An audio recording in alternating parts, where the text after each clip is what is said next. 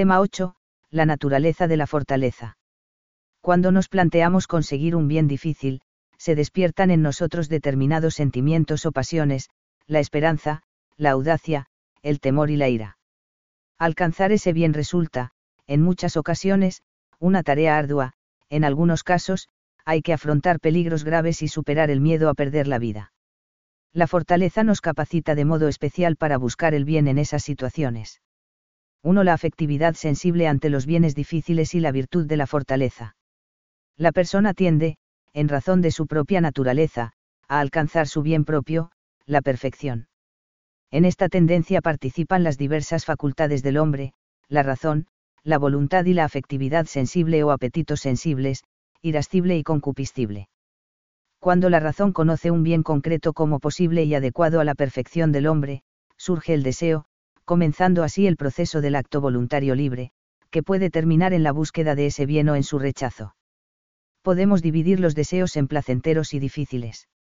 Los deseos de bienes placenteros, como comer o beber, nacen del apetito concupiscible.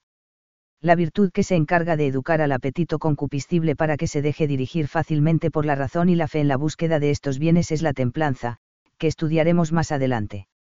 Los deseos de bienes más o menos arduos, difíciles de conseguir, como, por ejemplo, el conocimiento de una ciencia o de una técnica, estudiar varias horas sin perder el tiempo, cuidar con cariño a una persona enferma un día tras otro, nacen del apetito irascible. Son los que ahora nos interesan qué sentimientos nacen en nosotros cuando deseamos un bien difícil. Si consideramos que podemos conseguirlo, experimentamos el sentimiento de esperanza, anhelamos ese bien y estamos dispuestos a superar las dificultades que se presenten. En cambio, si pensamos que no podemos conseguirlo, sentimos desesperanza, y nos planteamos abandonar la consecución de ese bien debido a las dificultades que hacen imposible obtenerlo. Cuando la esperanza de alcanzar un bien que deseamos está razonablemente fundada, y aquí es necesaria la prudencia para acertar, nos sentimos motivados, nos esforzamos y actuamos con diligencia a fin de llegar a la meta. En el fondo, lo que nos motiva, lo que nos mueve a actuar, es el amor al bien que esperamos conseguir.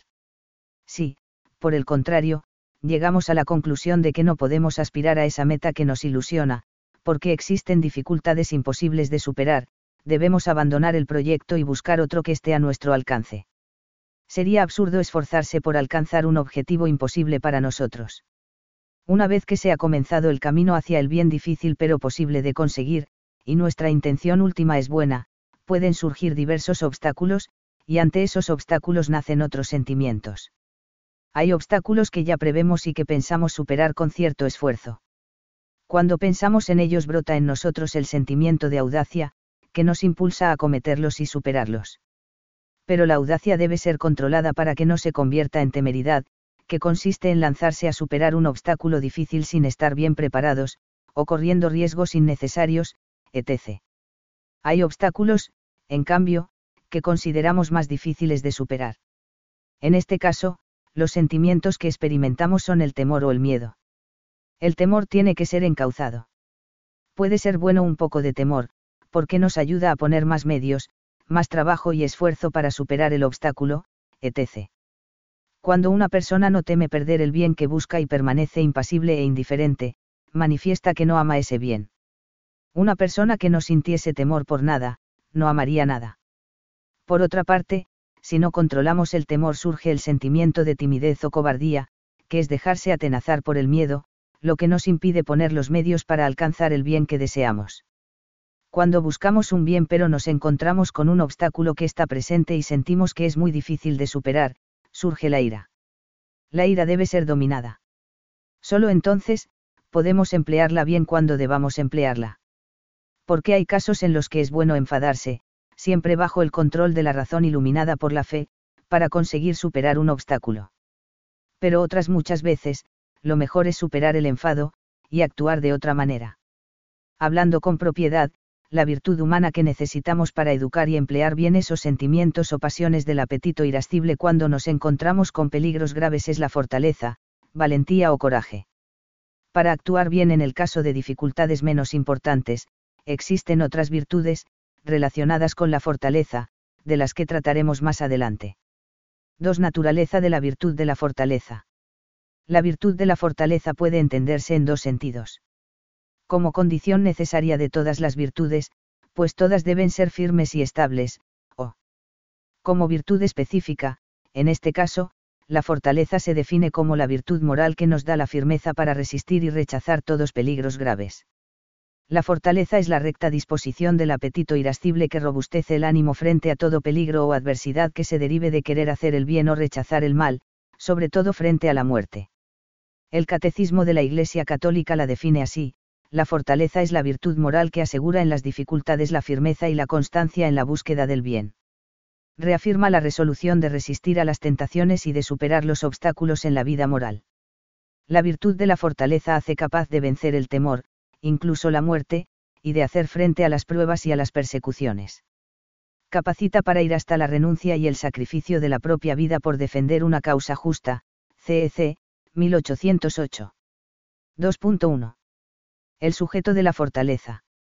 El sujeto psicológico de la fortaleza es el apetito irascible en cuanto subordinado a la razón. El apetito irascible necesita ser guiado por la recta razón para saber qué bienes costosos debe desear y buscar, y cómo reaccionar ante ellos.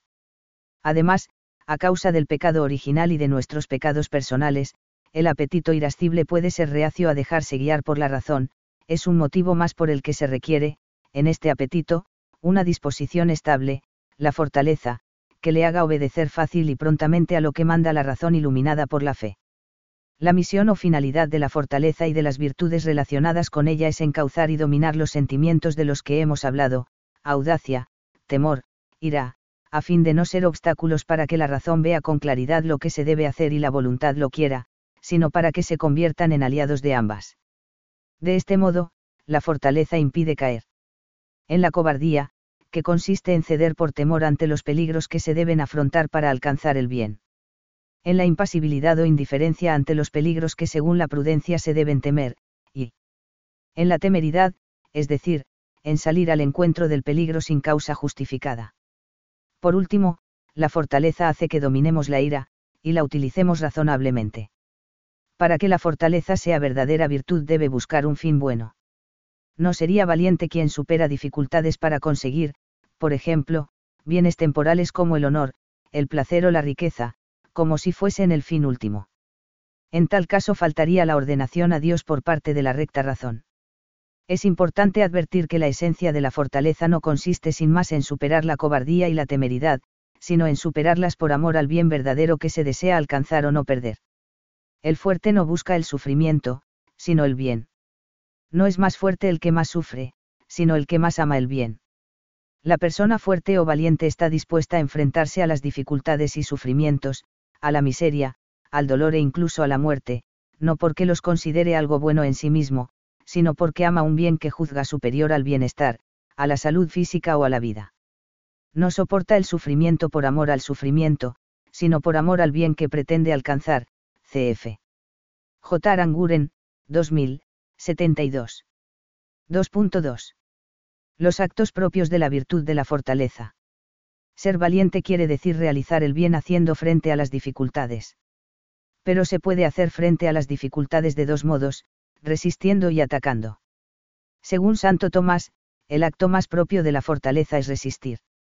Esto no quiere decir que resistir posea un valor más alto que atacar, ni que sea más valiente el que resiste que el que ataca, sino que la situación en la que se muestra la verdadera esencia de la fortaleza es aquella en la que la única posibilidad que le queda a la persona es resistir. Resistencia no equivale a pasividad, sino que implica un enérgico acto del alma que consiste en adherirse fuertemente al bien, que es la causa de que el fuerte no ceda ante el peligro de ser herido o muerto. La fortaleza puede hacer uso de la ira en el acto de atacar, porque es propio de la ira revolverse contra lo que nos causa tristeza, pero no se trata de cualquier ira, sino únicamente de la controlada y rectificada por la razón. 2.3.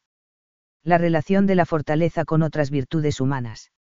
La fortaleza solo es virtud cuando se apoya en el conocimiento objetivo de las propias fuerzas y, por tanto, pide y confía en la fortaleza de los demás y en la ayuda de Dios. El poder del hombre para realizar el bien moral se encuentra con las limitaciones propias de la naturaleza y con las heridas del pecado original y de los pecados personales. Por eso, la excesiva confianza en las propias fuerzas termina en la derrota. En consecuencia, la fortaleza se fundamenta en la virtud de la humildad, que es fruto del conocimiento propio, y permite dejarse ayudar por la fortaleza de los demás, y en la virtud de la religión, por la que el hombre pide a Dios la ayuda que necesita para hacer su voluntad. En sí misma, la fortaleza es una virtud insuficiente. Para estar dispuesto a sufrir por y para alcanzar el bien, hay que saber primero cuál es el bien. De ahí que la prudencia sea condición de la fortaleza. Así, no es valiente el que se expone alocadamente a toda clase de peligros, pues estaría valorando cualquier cosa como mejor que su integridad personal. La fortaleza supone una valoración prudente de lo que se arriesga y de lo que se intenta proteger o conseguir. Por último, la fortaleza debe estar al servicio de la justicia, en caso contrario, también sería falsa, pues en realidad estaría al servicio del mal. 2.4. La necesidad de la fortaleza. Advertimos la necesidad de la fortaleza cuando percibimos que somos débiles, que estamos heridos, que hacer el bien o perseverar en él es difícil, y que no nacemos con las fuerzas suficientes para ello, cuando reconocemos que en muchas ocasiones actuamos mal, y que somos capaces de lo mejor y de lo peor. Y tal vez, de un modo más vivo, cuando padecemos el mal que otros hacen. Necesitamos la fortaleza porque la vida del hombre sobre la tierra es lucha, cf. JB 7,1. Dios pide nuestra colaboración personal, nuestra respuesta de amor a su amor, nos ha creado sin nosotros, pero no nos salvará sin nosotros, aunque la parte más importante de nuestra santificación la pone Dios. La necesidad de la fortaleza se niega cuando se pretende cambiar la relación del hombre con Dios. Como explica J. Paipar, 1976, 180 a 182, al poner como centro del universo al hombre, se difumina e incluso se pretende eliminar la realidad metafísica del mal, que es el fundamento de la virtud de la fortaleza. Si no existe el pecado, si se niega la realidad de la ofensa a Dios y de la culpa que lleva consigo, entonces pierden su sentido las virtudes morales, y sobre todo la fortaleza y la templanza. Se tergiversa también el sentido de la fortaleza cuando, en la vida cristiana, se reduce esta virtud al esfuerzo y a la lucha, perdiendo de vista el fin por el cual se ejercita. Por eso es necesario insistir en que la importante de la fortaleza no es la lucha contra los obstáculos que encontramos en el camino, sino el amor al bien, que es la causa por la que se lucha contra los obstáculos. Por último, la fortaleza como una virtud necesaria para alcanzar grandes esperanzas, ha perdido su sentido en la actual mentalidad postmoderna, que niega la existencia de objetivos trascendentes y espirituales, valorándolo todo desde el punto de vista utilitario y pragmático. 3. Los vicios contrarios a la fortaleza. A la fortaleza se oponen. La timidez o cobardía, que consiste en rehuir los sufrimientos necesarios para conseguir el bien difícil. La impavidez o impasibilidad, que no evita los peligros pudiendo y debiendo hacerlo, y la temeridad o audacia desordenada, que desprecia los dictámenes de la prudencia saliendo al encuentro del peligro. 3.1. La timidez o cobardía a veces se identifica erróneamente la valentía con no tener miedo. En realidad, no es valiente el que no teme, sino el que hace el bien a pesar del temor. La persona valiente no ignora la realidad, es consciente de que el daño al que se expone es un mal, y ante el mal el hombre normalmente siente miedo. La fortaleza no consiste, pues, en no sentir temor, sino en no dejar que el temor nos fuerce a actuar mal o nos impida realizar el bien. Es fuerte el que hace frente a la dificultad que le produce temor, no por ambición ni por miedo a ser tachado de cobarde, sino por amor al bien, es decir, por amor a Dios. Cuando la persona huye de aquello que, según la razón, debe huir, actúa bien. Por ejemplo, de una ocasión de pecar, o de un mal al que no puede resistir y de cuya resistencia no saca ninguna utilidad. Su temor, en este caso, es ordenado y recto. Actúa mal, en cambio, cuando huye de aquello que la razón le manda soportar para no desistir de otros bienes que debe conseguir, en esto precisamente consiste el temor desordenado o cobardía. La cobardía puede darse a veces ante las graves responsabilidades que lleva consigo vivir la propia vida. Una persona demasiado protegida o arropada por sus padres, puede ser víctima del sentimiento atenazador del miedo cuando debe tomar decisiones importantes o cuando se encuentra con dificultades serias, emocionales, económicas, etc., para salir adelante. La solución de estas situaciones consiste en afrontar los problemas con la ayuda de Dios y de personas adecuadas por su amistad y su competencia. 3.2. La impavidez o impasibilidad. No es valiente, fuerte, aquel que, por desconocer o valorar erróneamente la realidad, es decir, por necedad, no tiene miedo alguno. Otras veces, la falta de temor razonable se debe a que la persona no ama lo que debe amar, y por eso no teme perderlo. Es lógico temer la muerte en cuanto es un obstáculo para realizar obras buenas tanto para uno mismo como para los demás, pero el temor a la muerte no puede ser tal que ofendamos a Dios por no perder la vida. Del mismo modo, es lógico temer la pérdida de bienes temporales, son un medio para amar a Dios y servir a los demás. Pero debemos superar el miedo a perderlos cuando nos impidan amar a Dios. La impasibilidad se opone, por tanto, a la fortaleza, porque es propio del valiente temer conforme a la razón y a la fe, temer lo que conviene y cuando conviene. 3.3. La audacia o temeridad. La falta de temor razonable es la temeridad o audacia. Audacia es el nombre de una pasión del apetito irascible. La audacia como pecado consiste en no querer moderar esta pasión según la razón y la fe. En un lenguaje menos especializado, se suele hablar de la audacia como virtud. En tal caso se podría identificar o bien con la fortaleza o bien con alguna de las virtudes relacionadas con ella, como la magnanimidad. Aunque pudiera parecer lo contrario, de la temeridad a la timidez hay un paso.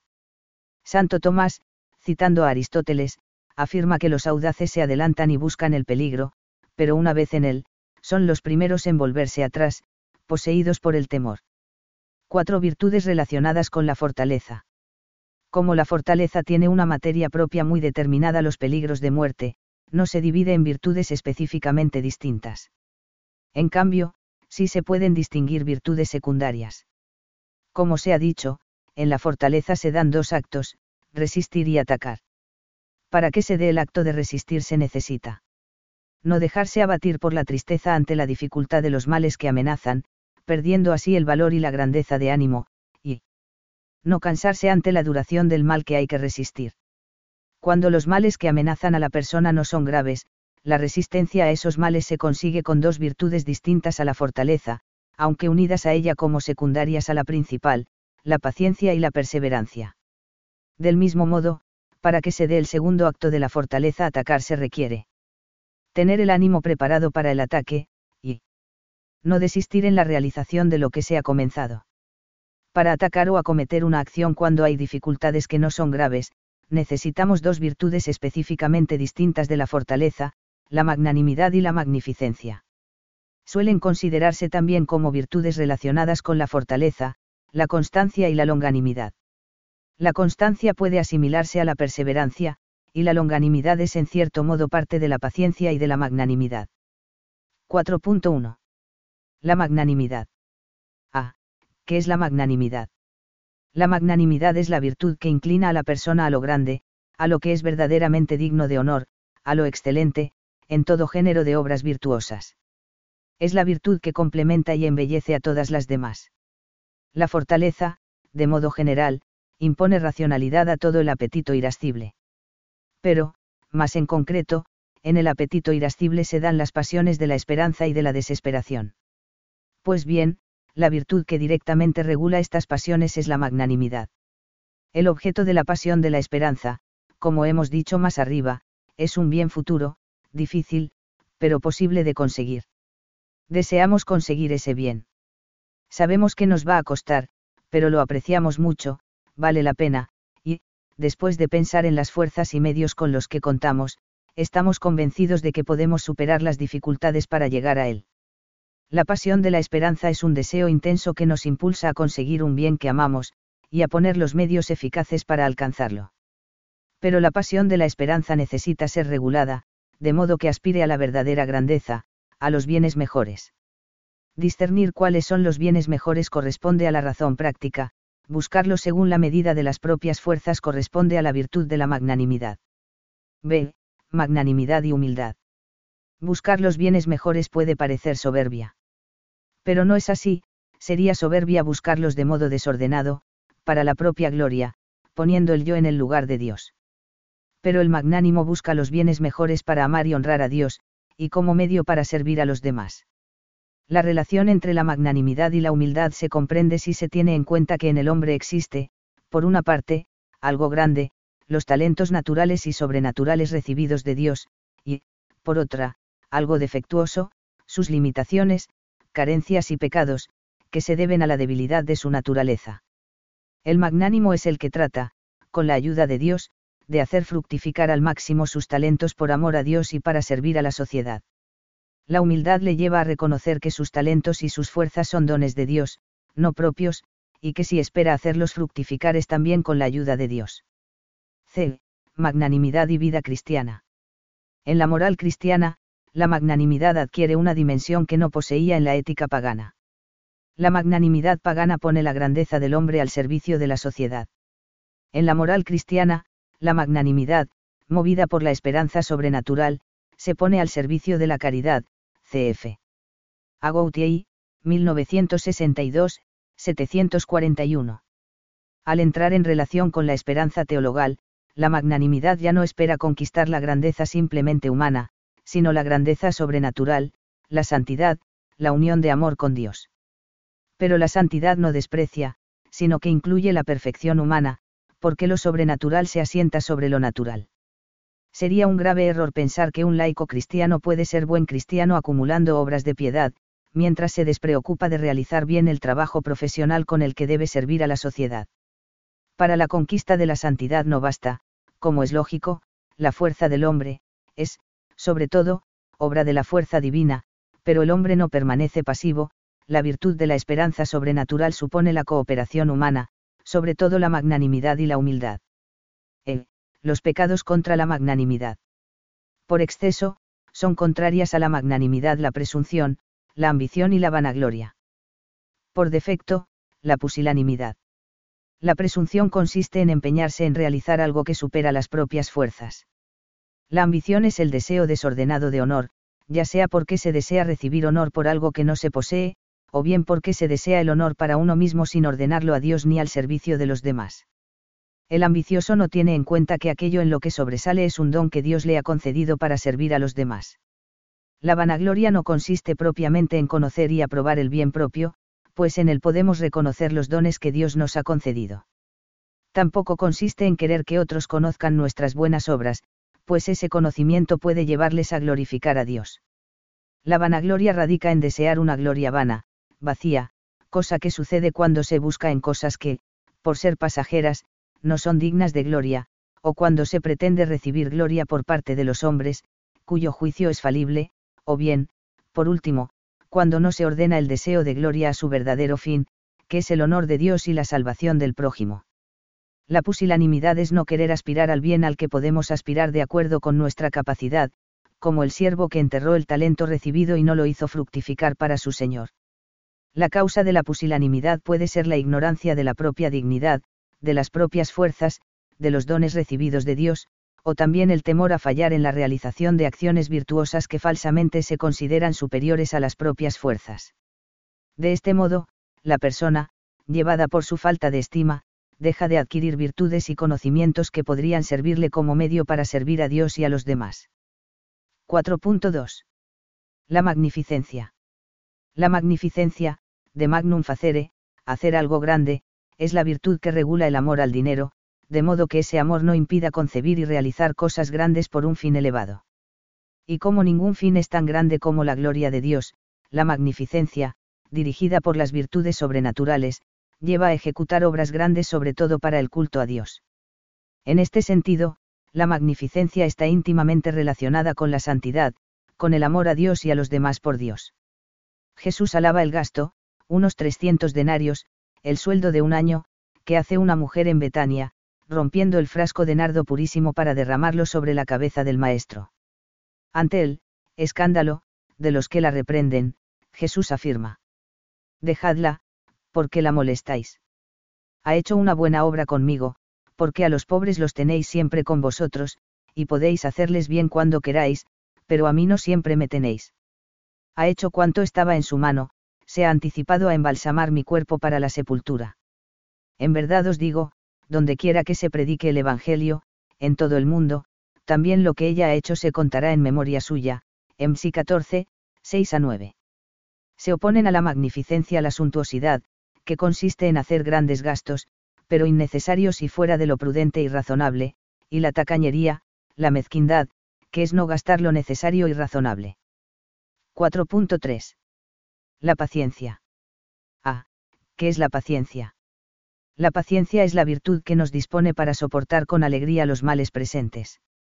Las adversidades pueden dar lugar a la tristeza, un sentimiento particularmente poderoso para oscurecer a la razón en el conocimiento del bien. Por eso afirma San Pablo que, la tristeza del mundo produce la muerte, 2 Sioar 7, 10. Y el eclesiástico, la tristeza perdió a muchos, y nada provechoso se saca de ella, Ecli 30, 25. Pues bien, la paciencia es la virtud que nos ayuda a conservar la mente clara frente a la tristeza, de modo que nos hace soportar los males con buen ánimo. La paciencia cristiana no es mera resignación ante los sufrimientos, sino aceptación voluntaria de lo que el Señor quiere o permite, implica paz y serenidad ante las dificultades, y agradecimiento a Dios, que desea asociar a sus hijos al misterio de la cruz. El cristiano fundamenta su paciencia en la certeza de que Dios es sabiduría y amor, y que, por tanto, todo lo dispone, incluso los sufrimientos y contrariedades, para el bien de los que le aman, cf. RM 8, 28. Además, ve en los sufrimientos un medio para purificarse de los pecados y para reparar por las ofensas a Dios, cooperando así con Cristo en la aplicación de la redención. Como San Pablo, puede decir que se alegra en sus padecimientos por los demás y completa en su carne lo que falta a la pasión de Cristo por su cuerpo, que es la Iglesia, cf. Col 1, 24. La paciencia no debe confundirse con la actitud despreocupada y apática del que no se inquieta por nada, que en ocasiones puede ser muy cómoda, y siempre muy imprudente. Tampoco tiene nada que ver con la ataraxia del estoico, conseguida con esfuerzo, una actitud que tiene como objetivo sentirse dueño de las situaciones, quizá por el orgullo de no querer admitir la dependencia de nada ni de nadie. El que ha conseguido no tener interés por nada tampoco tiene interés por el bien, cf. J. Paipar, 1976, 201. B. Paciencia y bienes naturales. La paciencia puede referirse a bienes naturales que se desean y tardan en llegar, o a la duración de algo desagradable y molesto. Cuando la persona se impacienta porque el bien que quiere conseguir tarda en llegar, manifiesta que el interés con el que aspira a ese bien es desordenado. La paciencia nos ayuda a mantener la jerarquía de intereses, a no dejar que nuestra atención se distraiga de los bienes importantes por preocuparnos excesivamente de lo más inmediato. La impaciencia ante la duración refleja falta de dominio sobre nosotros mismos. Por la paciencia, poseeremos nuestras almas, cf. LC 21, 19, es decir, tendremos serenidad y sosiego ante las adversidades. La impaciencia puede tener su causa en la falta de visión sobrenatural, de confianza en Dios, no vemos las adversidades como algo querido o permitido por Dios para nuestro bien. La paciencia supone aceptar con humildad nuestra condición de criaturas. Dios es el dueño del tiempo, no nosotros, y ha designado su momento a cada acontecimiento. Nosotros podemos cambiar las cosas solo dentro de ciertos límites. La persona paciente acepta como queridas por Dios las propias limitaciones y, entre ellas, la de tener que esperar y no poder conseguir inmediatamente lo que desea. C. Paciencia y bienes sobrenaturales. La paciencia se puede considerar en relación con los bienes sobrenaturales, y en este caso es fruto de la caridad. De modo especialmente claro se ve aquí que la paciencia no es pasividad. La búsqueda de la santidad debe hacerse con, hambre y sed, bienaventurados los que tienen hambre y sed de justicia, porque quedarán saciados, MT 5, 6. La paciencia cristiana no es indolencia e inactividad, sino llevar con alegría las adversidades por amor a Dios. El amor de Cristo nos urge, 2 Sioar 5, 14. La urgencia por la santidad, sin embargo, no debe hacernos caer en la impaciencia. La madurez en las virtudes exige tiempo, Dios cuenta con ello, y normalmente nos lleva como por un plano inclinado. Debemos ser pacientes con nosotros mismos ante los defectos y caídas. El desánimo y la tristeza ante las propias miserias podrían reflejar que el motivo de nuestra lucha no es tanto el amor a Dios como el amor propio. La impaciencia en el camino de la santidad denota, en muchos casos, un grave y viejo error, pensar que la santidad, en la práctica, depende casi exclusivamente de nuestro esfuerzo. La santidad es don de Dios, y cada uno de nosotros es solo un colaborador del Espíritu Santo, que es el verdadero artífice de nuestra santificación. Lo importante en el camino de la santidad no es tanto hacer nosotros, como dejar que Dios haga en nosotros. Algo similar debe decirse de la impaciencia en el apostolado y la evangelización. Junto al celo ardiente por las almas, que participa de los sentimientos de Cristo, fuego he venido a traer a la tierra, y que quiero sino que ya arda. LC 12, 49, hay que saber comprender y esperar, conscientes de que el apóstol, como el labrador, puede plantar, regar, podar, pero solo Dios da el crecimiento, CF1 SIOUAR 3, 6. La impaciencia en el apostolado, que suele dar mucha importancia a los métodos, y degenera con frecuencia en celo amargo, en frustración y fracaso, puede ser señal de que falta rectitud en la intención, de que se busca el propio éxito, en lugar de la gloria de Dios. Pero, además, se puede hacer un grave daño a las personas, como se arruinaría la planta si pretendiéramos que saliese el fruto a fuerza de estrujar su tallo. 4.4. La perseverancia y la constancia. Aplicarse de un modo continuado a realizar algo difícil presenta una especial dificultad. La perseverancia es la virtud que nos permite persistir en la realización del bien hasta el final, soportando, cuanto sea necesario, la duración en todos los actos de virtud, incluso soportando el rechazo de los demás por seguir a Cristo, y todos os odiarán a causa de mi nombre, pero quien persevera hasta el fin, ese se salvará. MT 10, 22. Desde un punto de vista estricto, la perseverancia es una virtud distinta a la constancia, la perseverancia hace que el hombre permanezca firme en el bien venciendo la dificultad que implica la duración del acto, mientras la constancia vence la dificultad originada por todos los demás obstáculos externos. La perseverancia rechaza el tedio, la rutina, el cansancio, que se originan por la repetición de las acciones virtuosas a lo largo del tiempo, y nos permite realizar uno y otro día esas acciones con alegría. Normalmente, el camino diario de la santidad está hecho de acciones de poco relieve, de actos de piedad, de deberes profesionales, familiares, sociales, etc., que tal vez se repiten uno y otro día. La perseverancia alegre en el camino tiene su origen en el amor a Dios. Cuando se ama de verdad a Dios, hasta las cosas más banales y ordinarias adquieren un nuevo relieve, porque se convierten en respuestas de enamorado al amor. En cambio, cuando falta el amor a Dios, aparece el gran peligro de la rutina en todos los aspectos de la vida, el trabajo profesional, la vida matrimonial y familiar, la piedad, la amistad. A la perseverancia se oponen la pertinacia o terquedad, que es obstinarse en no ceder cuando sería razonable hacerlo, y la blandura o flojedad, que es desistir con facilidad del ejercicio de una virtud cuando se presentan obstáculos. La perseverancia en el camino de la santidad es imposible sin la gracia, y la perseverancia hasta la muerte, la perseverancia final, requiere un auxilio especial de Dios enteramente gratuito, que nadie puede estrictamente merecer, y que debe pedirse confiadamente a Dios.